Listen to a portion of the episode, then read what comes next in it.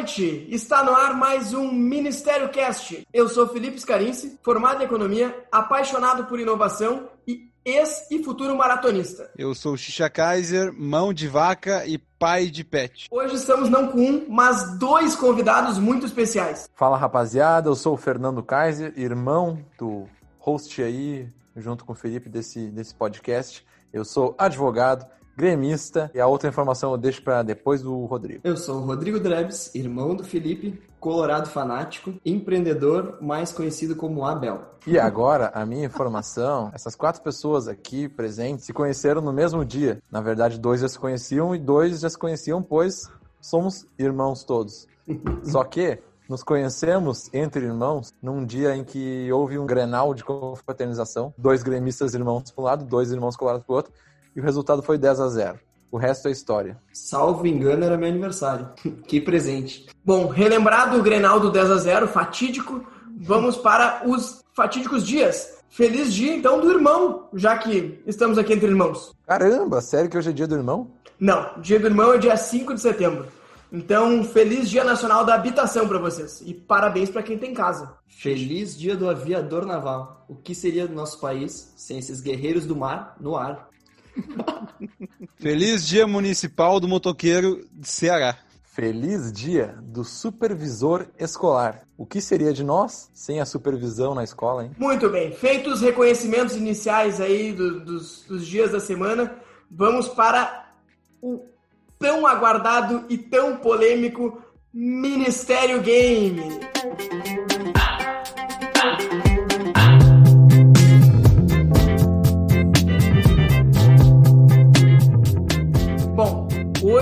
Ministério Game vai funcionar de uma forma um pouco diferente. Teremos uma competição entre os nossos convidados. Relembrando aí como funciona o Ministério Game, eu vou trazer algumas frases aqui e sempre duas opções de quem pode ter falado essa frase e quem acertar mais venceu. Quero saber se vocês estão preparados. Eu vou tentar não roubar. Quem roubar E- e menos você? perde. E eu gostei que botou Inter e Grêmio, né? Agrenalizou, já diria Vitor Clay. É ele que canta essa música? Sim, sim. Agrenalizou. Bora então, posso começar aqui? Bora lá. Vamos começar então pelo Fernando Henrique Kaiser. A primeira frase é: Eu já vi país do primeiro, do segundo ou do terceiro mundo, mas só o Brasil é um país do outro mundo. Quem falou isso? Foi o Faustão ou foi o Lula? Eu vou de menino Lula. Errou! Eu errei de propósito, só pra vinheta. Próxima frase para Rodrigo Dreve. Sou suburbana e interiorana até hoje. Quando vou a uma festa, por exemplo, fico feito peixe fora d'água. Não sei onde ponho a mão. Não sei o que dizer. Quem disse essa frase? Foi Xuxa Meneghel ou foi Anitta? Eu diria que. Xuxa Meneghel. Resposta correta! 1 a 0. Lembrando que Marcelo Rodrigues acertou 7 de 8, mano. Vamos ver se vocês dois juntos conseguem pelo menos empatar com ele, já que o, o Fernando Henrique já errou a primeira. Não posso ser responsabilizado pelo que faz o filho ou parente de alguém. Quem disse isso? Dilma ou Jair Messias Bolsonaro? Rapaz, eu vou de. Eu vou de Jair Messias. É, provavelmente ele falou alguma coisa muito parecida em algum momento. Mas quem disse essa Ele frase... falou do 04. es- é, especificamente foi a Dilma. Ele com certeza falou do 01, 02, 03, 04 e assim por diante. Mas essa frase é da Dilma. A próxima frase. Quando uma criança não gosta de você, ela lhe diz isso. Mas os adultos fingem ou assumem falsas atitudes. Ah, se o mundo pudesse ser cheio de crianças. Quem disse essa frase? Michael Jackson ou Angélica? Eu diria que Michael Jackson. Resposta correta! É empatar ganhar. Roubado, roubado, roubado. Vamos para a próxima. Uma mentira dá uma volta inteira ao mundo antes mesmo de a verdade ter a oportunidade de se vestir. Quem disse essa frase? Winston Churchill ou João Dória? Então, eu acho que eu vou, eu vou chutar no que eu não acho que seja, porque, né? Aí eu, pá, aí eu dou quebra a lógica. Eu acho que eu vou então de, de João Dória. Desempenho vexatório do Fernando Henrique Kaiser. Errou! Ninguém acertou! Tá ganho, mãe. Tá ganho. Meu Deus. O cristianismo vai desaparecer, vai diminuir e encolher. Nós somos mais populares que Jesus neste momento. Quem disse essa frase? Manuela Dávila ou Osama Bin Laden? Osama Bin Laden não sabe falar português. Manuela Dávila. E a resposta? Manuela Dávila. Acertou!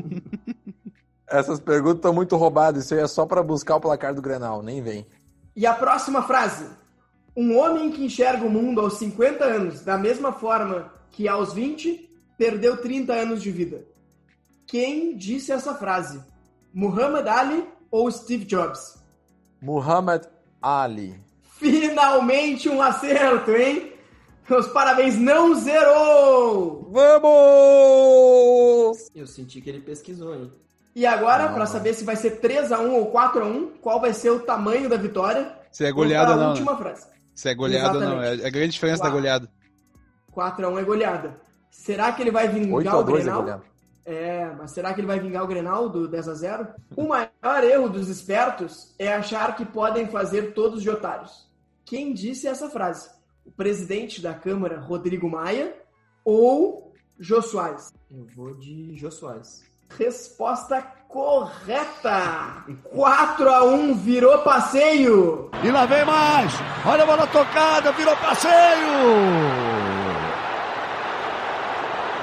Gol da Alemanha. Então, no nosso ranking do Ministério Game, temos Marcelo Rodrigues em primeiro lugar com 7 de 8 respostas corretas, praticamente imbatível, e a dupla Fernando Henrique e Rodrigo em segundo e último lugar nesse momento, com apenas 5 respostas corretas. Carreguei nas costas, hein, minha dupla. Carreguei nas costas. Bela contribuição.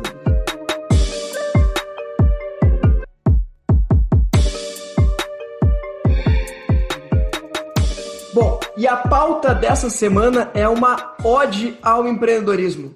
A gente quer falar um pouquinho aqui de como o empreendedorismo transforma a vida das pessoas, as regiões aonde as pessoas empreendem e como que empreender acaba gerando novos empreendimentos. Where's my money, bitch? É isso mesmo. Queria contar para vocês aqui e trazer essa reflexão de quanta coisa surgiu hoje porque alguém empreendeu há um tempo atrás. E para isso eu vou contar a história para vocês de uma viagem de Uber que eu tive quando a gente ainda viajava de Uber, no tempo que a gente podia sair de casa. Estava eu em São Paulo, em 2019, indo para o trabalho, me encontrei com o Gerson, motorista de Uber. E o Gerson estava reclamando um pouco da vida, de como estava difícil o trabalho e etc. E eu resolvi conversar com ele. Achei que podia sair alguma coisa interessante dali. Na verdade, o que eu esperava que ele reclamasse era de como a plataforma pagava pouco ele, como ele precisava trabalhar 12, 16 horas por dia para conseguir tirar uma, uma renda digna para sua família. Mas não. O Gerson estava reclamando que ele estava precisando dirigir o Uber. E já explico para vocês. Na verdade, o Gerson ele começou alguns anos atrás como motorista de Uber e começou a fazer uma poupança. E o que ele percebeu foi que se ele investisse essa poupança comprando um carro, ele poderia alugar esse carro para uma outra pessoa que trabalharia de Uber e o dinheiro dele ia começar a trabalhar para ele. E o que o Gerson fez foi isso. E aos poucos ele começou a juntar mais dinheiro. E naquele dia ele estava me contando que ele já tinha quatro carros e ele alugava esses carros para outros motoristas de Uber, ganhava uma comissão em cima e o trabalho dele passou a ser esse, e não um motorista de Uber, mas sim um investidor, um empreendedor que comprava carro e ganhava um percentual em cima do faturamento de outras pessoas que não tinham dinheiro para ter o seu carro ou alugar diretamente com uma locadora. Essa história, ela não é uma história isolada. Depois disso, o Gerson me contou que muita gente faz isso. Que é muito comum, inclusive tem toda uma teoria de qual carro vale mais a pena comprar,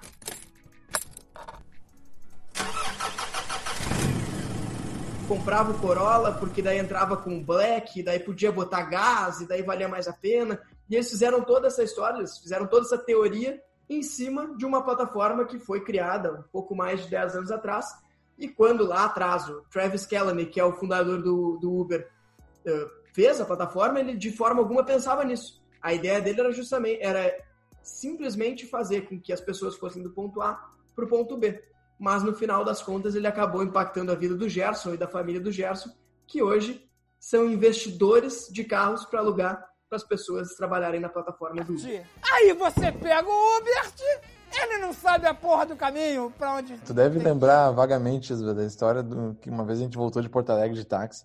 Eu, o Mateuzinho e o Cássio. E o Cássio foi até Taquara. E meu Deus, eu contei lá em casa que eu paguei 30 pila, né? A gente dividiu tipo 100 pila. Eu paguei 30, o Mateuzinho 30 e o Cássio 40. Foi até Taquara, né? Nossa, quando eu contei que a gente pagou 100 reais pra voltar, eles, meu Deus, tipo, parecia que eu tinha gasto 50 mil reais no, no táxi. Eu fiquei me sentindo dois anos culpado. Depois que eu fui perceber, porra, eu paguei 30 pila pra vir de uma, de uma festa no meio da madrugada em Porto Alegre pra chegar em Novo Hamburgo e tô me, e tô me castigando porque eu gastei 30 pilas. Essa valeu muito foda. a pena. Nossa, um valeu muito a pena. Foi um trauma. É, hoje não é o mesmo. Hoje 100 pila, né, seria, sei lá, 200 pila. Não sei. Acho que não é, não é pra tanto Mesmo também, assim, é. né, cara? A inflação. É. Mas mesmo assim, a gente não tinha. A nossa estratégia era muito ruim. A estratégia era, era pegar um, um, táxi, ir até a rodoviária e esperar ter um ônibus para pegar o ônibus para vir para Novo Hamburgo. Deus me livre. Bolar Já essa história. comigo aí. de tentarem entrar no meu carro achando que eu era Uber também, porque eu tenho um carro preto, sedã. Então aconteceu de eu parar na frente de um lugar para esperar algum amigo, alguma pessoa, e uma senhora, uma velhinha, tentou abrir a porta de trás do carro, batendo no vidro, achando que eu era um Uber também. Para mim teve um casal, um casal que tentou entrar no meu carro também. É, eu estava esperando uma, uma loja abrir para pegar um negócio que eu tinha que eu tinha encomendado. Aí um casal abriu a porta, eu tinha desligado o carro e aí destrava. Aí o casal abriu a porta, começou a gritar: "Ô, ô, o que está acontecendo aí?" aí é, e eles olharam assim, opa, desculpa, não é Uber. Me veio também uma história em mente aqui. Alguma vez vocês já pegaram um Uber e perceberam que era o mesmo motorista? Ah, eu não lembro. Nunca. Nunca. É. Agora imagina eu chegando em São Paulo, tava no aeroporto, chamei um Uber, entrei no Uber. Quando entrei no carro, o cara olhou o endereço, olhou para mim, aí falou assim: "Por acaso tu é irmão do Felipe?" Aí eu, ué, como assim, né? Ele não, há uma hora atrás, uma hora e meia atrás, peguei um, um, rapaz aqui parecido contigo, botou o mesmo endereço. Claro, não percebi muito bem, se só gravei o nome dele. E agora, quando tu entrou aqui, bateu um cara parecido, mesmo endereço, só podia ser teu irmão. É um cara perspicaz esse Uber aí. Qual a chance disso acontecer, né? Tu em São Paulo e o mesmo motorista de Uber pegar dois irmãos na sequência e reconhecer os dois irmãos ainda. Where's my money, bitch? Então, nesse, nesse mesmo jeito de, de empreender que o, que o Felipe contou do, do cara que teve uma visão aí com Uber e comprava carros para colocar no Uber e fez um, um negócio diferente em cima da proposta inicial do negócio. Tem um rapaz que mora em Viena, na Áustria, que escreveu um artigo aqui na internet sobre como ganhar dinheiro no Airbnb, o aplicativo aquele de, de hospedagem, sem ter ou alugar o apartamento. Ele e a esposa dele viajaram pelo mundo, querendo ter ideias novas de como ganhar dinheiro e tudo, tudo mais. Percebeu que se, né, de repente, ele pudesse alugar um imóvel legal e passar adiante, é, fazer, a, fazer, a, fazer o aluguel e coordenar o Airbnb dele, poderia ser um poderia ser um bom dinheiro e não daria tanto trabalho. Não foi bem assim. Ele viu que dava muito trabalho sim, era uma função gigante ter que organizar a função com os hóspedes e também a questão do aluguel e tudo que envolvia o primeiro imóvel dele. Funcionou por pouco mais de dois meses ali, e, mas ele teve que sair, até algumas ameaças de, de processo dos vizinhos, e teve que sair do imóvel, ok, saiu, ele estava até indo tri bem no Airbnb, conseguindo lidar muito bem com os hóspedes, ganhando o selo Superhost aquele. Mas então ele fechou ali naquele momento. Aí um tempo depois ele recebeu um cliente que, como ele monta sites, ele é web designer, um cliente dele queria um site para gerenciar, para anunciar imóveis no Airbnb. Ele achou muito estranho, cara queria um site para anunciar móveis do Airbnb, não faz sentido nenhum, isso o aplicativo já faz. E aí, no final das contas, ele entendeu que o que o cara queria mesmo, conseguir alugar, fazer o Airbnb funcionar, e não, e não ter que despender muito tempo nisso. Aí o cara comentou com ele, olha, até teve um, uma pessoa que ofereceu, se eu desse 40% do valor, ele fazia a parte do, de administrar para mim os meus imóveis. E eu, eu achei o cara maluco, tá louco, né? Não quis. E daí o cara, esse que está escrevendo o artigo, ele responde, não, não, eu até, né, se tu fizer metade disso, eu faço essa parte. 20% eu faço isso. Daí deram risada na hora e cada um foi pro seu lado. Aí um tempo depois, esse cara ligou de volta para ele dizendo: Cara, é verdade mesmo que tu faria isso por, por 20% e tudo mais? E ele disse que sim, e foi atrás e realmente começou a, a tomar conta, a fazer só esse gerenciamento entre os donos do lugar, ou então quem alugava o lugar, né, o imóvel, e os hosts. Então, o cliente de verdade dele não eram os hosts, e sim o dono do imóvel.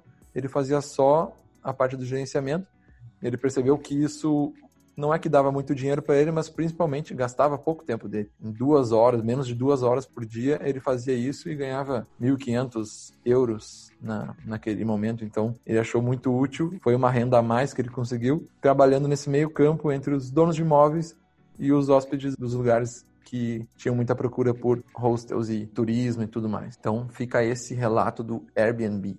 Legal, então, na verdade, o que o cara fazia ali, quando a gente fala de administrar, basicamente ele escrevia o anúncio, tirava umas fotos, que ele até conta, na verdade, eu li o artigo também, ele conta que a mulher dele era fotógrafa, ele fazia as fotos e depois isso. ele só organizava ali o self-check-in, a faxina depois e respondia os hóspedes. Então é isso, cara, ah, toma dois, duas horas do meu dia e no final das contas ganho 1.500 euros com isso.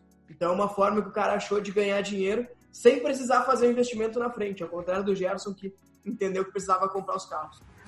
Money, Cara, e essa sacada que esse casal da Áustria teve já se popularizou bastante. Nesse carnaval, agora de 2020, eu mesmo reservei um apartamento entre alguns amigos e foi exatamente isso que aconteceu. Foi um host que era uma empresa, nos recebeu, entregou a casa limpa, fez todo o check-in, fez o check-out. Tudo foi só com essa empresa. A gente nem nem conversou, digamos assim, com, com o verdadeiro dono da casa, né? Inclusive, ao final da estadia, eles fizeram uma tentativa de, na minha próxima estadia, cortar a plataforma, cortar o intermediário. Então, me entregaram um cartãozinho com os dados deles e, enfim, na próxima vez que eu estiver no Rio, eu não tenho dúvida que eu vou acabar contatando eles, porque eu vou pagar mais barato do que na plataforma e já criei uma confiança com eles na próxima vez que eu estiver no Rio, já sei que eu vou conseguir provavelmente o mesmo apartamento num valor bem mais em conta. Aquele, aquele Airbnb que tu aluga no Rio e uma semana antes ele cancela, você já sabe o que está acontecendo agora.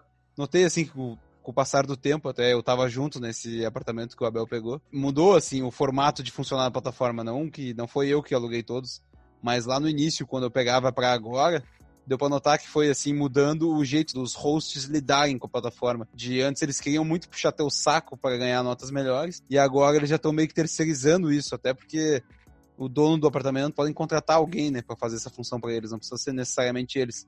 Só que o jeito de lidar da pessoa que chega ali para te mostrar a casa agora ou como é que era na primeira vez que eu fui, deu para notar uma certa diferença de atendimento. E essa mudança também a gente pode puxar um pouco para aquela ideia do self check-in, né?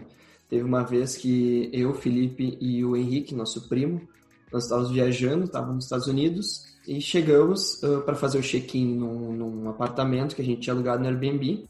E por mensagem, o host nos mandou uma senha, que a gente não entendeu muito bem na hora. Chegando no, no, no prédio, digitamos a senha na porta, abriu, subimos alguns andares, tinha outra caixinha, olhou de novo a conversa com o host, tinha uma outra senha ali digitamos essa senha novamente numa caixinha na porta e tava ali as chaves, né? Então, na verdade, o trabalho do host foi simplesmente nos mandar uma mensagem padrão com duas senhas e o resto tava tudo, digamos, escrito na geladeira, como tu, tu comentou no, no caso do cara da Rio. E o melhor é que, apesar de ser, como ele falou, parece um escape game, a gente chegava lá não sabia muito bem como é que era, a experiência ainda é melhor do que um check-in de hotel, né? Como é chato fazer check-in no hotel chega lá, tu precisa dizer pro cara o teu RG, o teu CPF, o teu endereço, sendo que já tá tudo pago, tu só quer entrar no quarto. O que, que o cara tem que saber o teu endereço quando tu vai entrar no quarto? Né? O pior é preencher aquela fichinha à mão. Coisa mais chata, não sabe, a gente não sabe mais nem escrever hoje em dia. Aí tem que preencher aquele negócio, não dá nem pra ler o que tá escrito naquela fichinha à mão e ninguém deve ler aquela porcaria, elas devem botar no lixo depois. Ô, Abel, mas tu não teve contato com nenhum ser humano em nenhum momento, desde a entrada até a saída. Nenhum, nenhum contato. Só a mensagem padrão que ele fez um Ctrl-C, Ctrl-V ali. Na hora deu um pouquinho de medo, mas foi maravilhoso. E pro cara é uma maravilha também, né? Porque ele é um Ctrl-C, Ctrl-V, ele precisa organizar os dias que, vão, que vai acontecer a faxina e o resto a plataforma faz. Então, todo mundo sai ganhando nessa. Nessa maravilha que o Rodrigo falou aí, que foi não precisar ter contato com nenhum humano, é ao contrário de uma experiência que eu tive com um irmão mais velho, nosso irmão mais velho e, e meu primo, em Budapeste. A gente chegou para ficar dois dias em Budapeste, em 2012 lá. Chegamos da Budapeste, não entendia nada que era aquilo. E, ela, e tava tarde, acho que era 11 horas da noite, meia-noite, não lembro. Ninguém na rua, assim.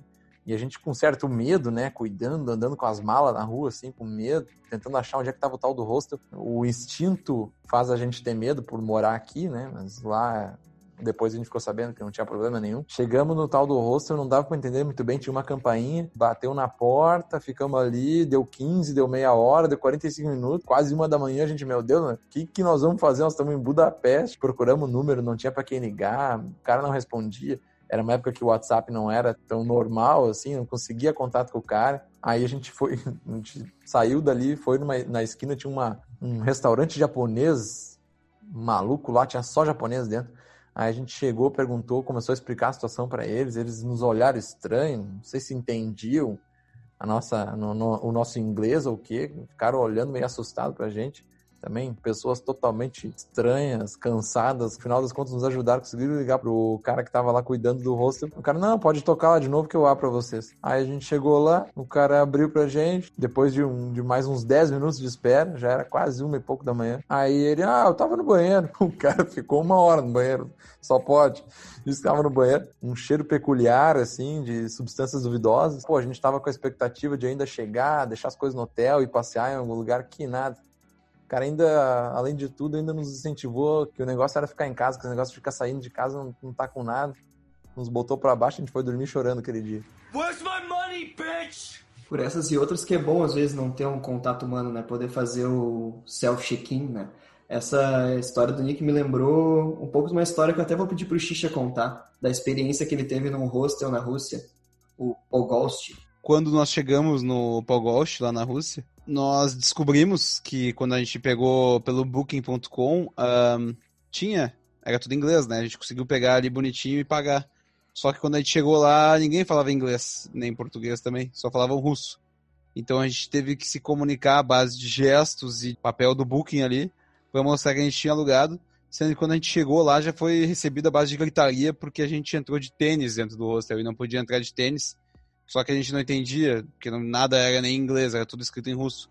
Então a mulher ficou apontando para nossos pés, gritando, dizendo que a gente estava. Não sei o que ela estava dizendo, mas ela estava gritando bastante. Aí a gente chegou os tênis, botamos nas caixinhas que tinha nas paredes. Aí cada um escolheu o seu quarto. Era tudo compartilhado, as camas e tudo mais. Daí teve uma vez que a gente acordou, assim, acho que era no meio da tarde, não tinha ninguém no hostel, era só nós. Nós não sabia como sair também do hostel, porque a porta era trancada. Então a gente ficou dando banda ali por dentro para tentar identificar alguma coisa e o meu querido amigo Rodrigo Dornelles teve a brilhante ideia de ir para trás do balcão do, do, atendimento, ver se ele não encontrava ninguém. Lá ele encontrou um rato, um rato dentro de uma gaiola. Ele fez alguns stories do rato na gaiola também. E, mas depois o pessoal apareceu e a gente conseguiu sair do hostel. E também teve a vez que a gente chegou no rosto, a mulher da limpeza tava cortando o cabelo da recepcionista no corredor e a gente não conseguia entrar no quarto. Elas pediram pra gente esperar um tempo para poder entrar no quarto, porque ela tava cortando o cabelo. Então a gente ficou na recepção esperando ela terminar de cortar o cabelo. E o último relato é quando a gente saiu um dia que nós tava querendo perguntar para eles como é que nós podíamos fazer o check-out e tudo mais. Essa do rosto não tava lá, estava um cara. Daí a gente perguntou para ele, pode sair no meio da noite no Uber e ir embora, porque nós queria ver para fazer o check-out. Daí o cara não entendeu muito bem a nossa pergunta, que a gente tava tentando mostrar no tradutor, no celular. E a resposta para ele no tradutor de celular para nós foi que nós podia fazer o que a gente quisesse desde que não aparecesse nas câmeras. Nesse caso foi tão ruim que foi bom, né? Gerou uma história muito boa. Não, eu falei, meu, que a de todos os hostel e hotel que a gente pegou, o único que a gente conta as histórias sempre da Rússia é do Pogost. Se não tivesse pego esse, esse hotel, não ia ter história nenhuma para contar. Where's my money, bitch? Tentando puxar de volta para nossa pauta aqui do empreendedorismo, Queria mostrar que, na verdade, a gente trouxe alguns exemplos aqui que são mais recentes, né? O Uber e o Airbnb são coisas que têm uma década, ou talvez um pouco mais de uma década, Mas ele sempre gerou isso. Quando abre uma festa, um restaurante, uma balada, vai alguém lá na frente vender bala, né? Ou alguém abre um estacionamento do lado. O cara abre um shopping, depois faz um edifício comercial do lado. Então sempre teve isso de que acontece, alguém faz um primeiro movimento e outras coisas acompanham. No próprio episódio aí, quando a gente falou da corrida do ouro, a gente comentou, né? Quem ganhou dinheiro de verdade na corrida do ouro, existe essa, esse mito, né? De que quem ganhou dinheiro de verdade, quem foi lá prestar serviço para os mineiros, e não efetivamente quem foi atrás do ouro. Ah, e, to, e todo mundo sabe, né? Quem ganhou dinheiro mesmo com a ida do Grêmio, a mudança do Grêmio que saiu do Olímpico e foi para a Arena, foi a galera que abriu os bares ali ao redor. Aquela galera ganhou dinheiro, principalmente a nossa estimada Isa, do bar da Isa, essa encheu os bolsos, tá hoje nadando em dinheiro. Pobre da Isa, não, não tá tanto assim, mas tá famosa a dona Isa lá porque o, o bar da Isa já é tradição, é, é cultura. Essa gente aparece aí para fazer tudo ficar mais legal ao redor do negócio inicial e grande que surgiu no lugar. Teve uma vez que eu fui na Isa comprar uma ceva e ela comentou que não tinha ceva. Ah, não tem essa aí, já vendeu tudo, mas se tu quiser essa ceva, tu pode ir lá no Mercado Luciano, que é um bar que tem mais para dentro do Maitá ainda. Os bares dentro, do lado da, da arena, no caso, eles ficam se indicando um ou outro, porque eles vendem tudo que eles têm sempre, do jeito que eles atendem lá, que não tem problema para eles competir um com o outro, porque sempre tem um aglomerado de gente, eles sempre acabam vendendo tudo. Se eles conseguissem ser um pouco mais organizado, até acho que eles iam ganhar mais dinheiro. O mercado Luciano, até o cara passa pela gente quando a gente tá fazendo churrasco perto da arena, oferecendo a churrasqueira, oferecendo o espeto, oferecendo tábua, oferecendo tudo, sem custo nenhum, desde que quando tu vai beber, tu pegue tudo no mercadinho dele ali do lado. Aí ele até criou assim uma entrada no mercado diferente, que vai pra lateral, onde ele bota ali o atendimento de dinheiro, o atendimento de cartão, pra galera que chegar, quando dá muita muvuca, melhorar o atendimento, a facilidade da galera de entregar a cerveja. E esse pessoal aí, com certeza, com a pandemia agora no caso, estão perdendo muita grana. Não sei nem como é que eles estão lidando com a situação lá. Porque futebol sem torcida para eles é o, o, fim. Só explicando para os nossos ouvintes que não são de Porto Alegre, o Maitá ele é um bairro que é um pouco afastado do centro da cidade, vamos dizer assim. O primeiro grande empreendimento que surgiu lá foi justamente a Arena do Grêmio. E todo mundo que tinha casa em volta acabou transformando as suas casas em barzinhos. E hoje, uma vida boêmia que acontece toda vez que tem jogo ou que tem algum show lá na arena, todo mundo vai um pouco antes para aproveitar os bares que surgiram em torno da arena. E é uma região que ainda tem muito para se desenvolver, na verdade. Cara, e pegando o gancho dessa história do, de ambulantes, lembro de uma história, olha, é para não menosprezar a criatividade do brasileiro. Um amigo meu estava num, num, festival em São Paulo, no Lollapalooza, e ele teve a ideia de ir para uma festa depois. Chegando na festa, ele estava de bermuda e não deixaram ele entrar na festa. O que aconteceu? Eu já estava pensando em voltar para casa e dormir, até que ele foi abordado por um ambulante. E o ambulante ofereceu calça para ele. O cara não só vendia chiclete, cigarro, como ele vendia calça. É para entender que assim, ó, não pode menosprezar a criatividade do brasileiro. Money, Bom, aproveitando essa história, na verdade, que a gente estava comentando do Maitá, como ele foi transformado, queria contar a história para vocês que aconteceu na Itália. Muita gente já deve ter ouvido falar da tradição que existe de vidros de Murano ou vidros venezianos também, às vezes alguém conhece dessa forma. Isso é uma coisa que aconteceu há centenas de anos atrás. Na verdade, assim, já existia uma série de vidraceiros que eles estavam espalhados por Veneza, né, pela região de Veneza. Só que tinha um problema muito sério nessa região, que as construções elas eram todas de madeira. O vidro, se vocês sabem bem, quando vai fazer o tratamento dele, é um tratamento térmico, então tem muito calor, muito fogo, e acabava que pegava fogo nas casas. E depois de vários incêndios que acabaram destruindo a região da Veneza, eles resolveram em algum momento isolar essas pessoas todas na ilha de Murano. Então eles colocaram todos os vidraceiros dentro de uma mesma ilha. E essa tradição ela acabou surgindo, ela, ela acabou se mantendo por centenas de anos, justamente porque ali tu conseguiu reunir todos os vidraceiros em um mesmo lugar e a inteligência coletiva, as trocas que surgiram ali foram muito grandes. Criou uma tradição de várias gerações de vidraceiros que as pessoas foram trocando informação e até hoje eles são reconhecidos mundialmente por fazer vidros de alta qualidade frente a qualquer outro vidro no mundo. Pois é, a gente nem precisa ir tão longe como a Itália para achar um exemplo desse. Um exemplo é onde é que a gente mora aqui, na cidade de Novo Hamburgo, capital nacional do calçado. Hoje até é um, ouvido com um certo deboche, porque já não tem mais tanta produção de calçado aqui. Até tem, mas é muito pouco. Só que a tradição da cidade é essa. Toda a evolução e toda a história da cidade é baseada no setor calçadista, que foram os imigrantes alemães que vieram século XVIII, mais precisamente, vieram para a região de Novo Hamburgo, começaram a trabalhar com componentes de calçado e fazendo calçado e tudo mais. Acabou que foi gerando esse ecossistema de gente especializada nisso, começou a chamar mais gente, mais gente, e ficou conhecido como a cidade, até foi chamado como Novo Hamburgo, que era uma nova cidade de Hamburgo na Alemanha, provavelmente tinham muito de Hamburgo lá. E são nossos antepassados que começaram com essa tradição de trabalhar com calçado, transformou a cidade na capital nacional do calçado toda a região basicamente vive disso, direta ou indiretamente. Até hoje ainda tem essa fama, apesar de as fábricas terem se movido para o Nordeste, a produção pesada está no Nordeste. Novo Hamburgo ainda segue com o título superlativo de capital nacional do calçado. Quero apenas fazer um adendo a esse comentário do Fernando Henrique, ele começa mais ou menos assim, ó. Novo Hamburgo é um recanto.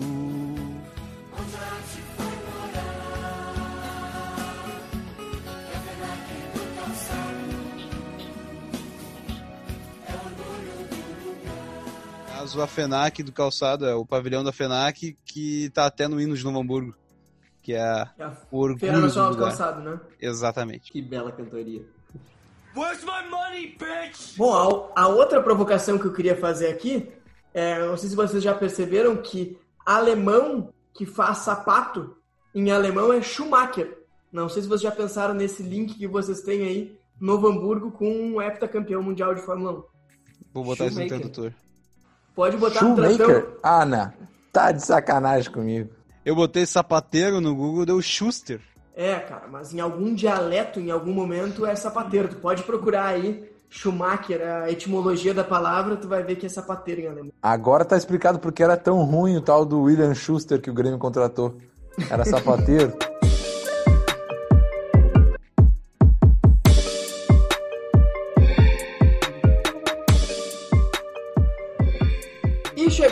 aguardado momento da dica da semana. Xixa, quer começar com a dica da semana? Pode ser. A minha dica da semana é o grupo de WhatsApp que eu tenho da Canaltech, que fica dando ofertas e promoções o dia inteiro. Eu devo receber, sem brincadeira, umas 50 promoções de coisas que eles baixaram o preço. E é um grupo de WhatsApp. Se você entrar no site da Canaltech, tem lá o comentário e tudo mais no link. Eu comprei semana passada uma cadeira que custava 400 reais, que naquela semana ela estava com 50% de cashback. Então eu comprei e recebi 200 de volta de cashback pela AMI. Minha dica aí, de novo, fica na base da AMI, que são duas semanas seguidas eu dando dicas da AMI. Esse grupo de ofertas, ele funciona bastante também para mim, que sou bem mão de vaca. Eu fico olhando ofertas o tempo inteiro e não compro. Então, como eu não tô comprando, eu tô economizando. Isso é maravilhoso. Só de ver promoções e não comprar me deixa feliz. É isso aí. Se tu não comprar, tu economizou muito mais que se comprar alguma coisa barata. E Xixa, já que tu falou da AMI, eu recebi muitas pessoas me dizendo que não entenderam absolutamente nada da tua dica da, da- do último podcast. A gente tem aqui a oportunidade da pessoa que te falou aquela dica explicar para todo mundo. Rodrigo, tu consegue explicar como é que funciona o cashback quando tu vai fazer o abastecimento com gasolina? Porque realmente nossos ouvintes ficaram com dúvida. Na verdade, é uma ideia bem simples, só que a execução é um pouco difícil. Mais ou menos uns dois meses atrás, a AMI entrou com um cashback de 20% em todos os postos BR. Na verdade, todos não, mas em Porto Alegre a imensa maioria. Tem uma lista no, no site deles. Hoje essa promoção segue com cashback de 10%. A dificuldade está na mecânica dela. Então, na verdade, tu tem que ter o AMI instalado, encontrar algum posto que participe dessa, algum posto BR que participe dessa promoção e praticamente ensinar o frentista a fazer. Na primeira semana da promoção, eu tive que ensinar os frentistas do posto a fazer, porque, enfim, era algo novo para eles, eu pagar com o celular. Então, basicamente, o que acontece? Eu desço do carro, tiro foto de um QR Code usando o aplicativo do AMI e ele automaticamente me dá um cashback de 10% para usar na minha próxima compra. Simples, acho que agora todo mundo vai entender. Aproveitando, Vou para minha dica da semana. A minha dica é para uma série que estreou no início desse mês no Amazon Prime. Chama Um Contra Todos. É uma série brasileira financiada com o dinheiro da maravilhosa Ancine, a Agência Nacional de Cinema, mas que vale muito a pena. Ela mostra muito do que é o Brasil e nos primeiros episódios ela já te envolve muito porque ela é uma série muito angustiante.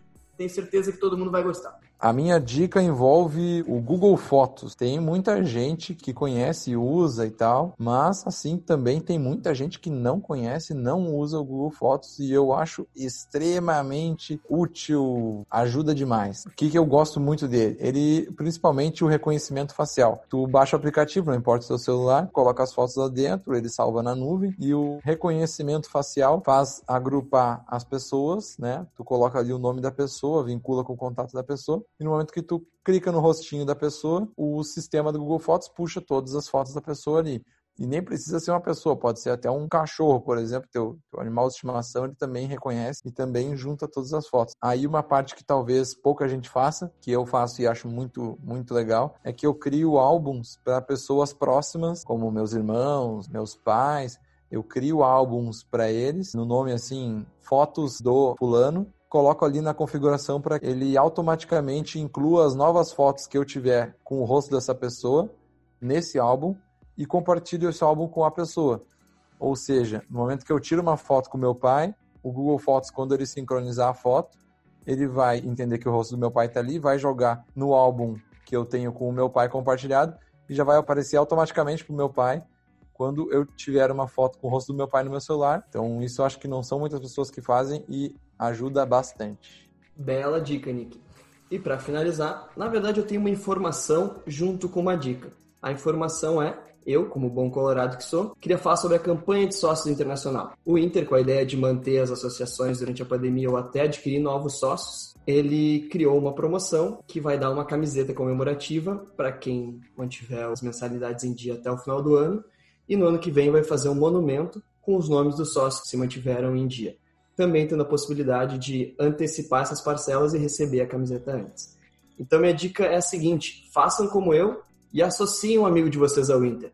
O valor é bem em conta, tu vai receber uma camiseta de presente e teu amigo gremista vai ganhar uma carteirinha do Inter, além de ter o nome eternizado lá no Beira-Rio.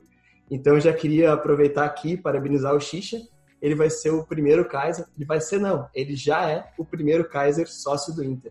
A carteirinha te entrega no final de semana. Eu recebi o boleto, cara. Carlos Vinícius Kaiser tem uma carta aqui assinada pelo presidente do Inter, parabenizando e agradecendo. A camiseta já está lá em casa, eu vou usar. E aqui está a tua carteirinha. Carlos Vinícius Kaiser, sócio, nada vai nos separar. Parabéns, Xixa. O Internacional agradece teu comprometimento a ajudar a pagar o salário do guerreiro que vai ficar encostado durante um ano. Tem o clube de vantagens que dá desconto no Uber, tá, Xixi? Então faz um link com a ah. nossa pauta aqui também. Não, eu já tenho desconto pelo Grêmio no Uber, então eu não preciso do, do desconto do Inter. Se desse pra somar os dois, eu usava daí. E com essa, chegamos ao fim de mais um Ministério Cast. Muito obrigado a quem ouviu até aqui. Um abraço e até a próxima. Uhul, muita luz, senhores. E vai tomar no teu cu, Abel. É os guri. É os guri. É os guri.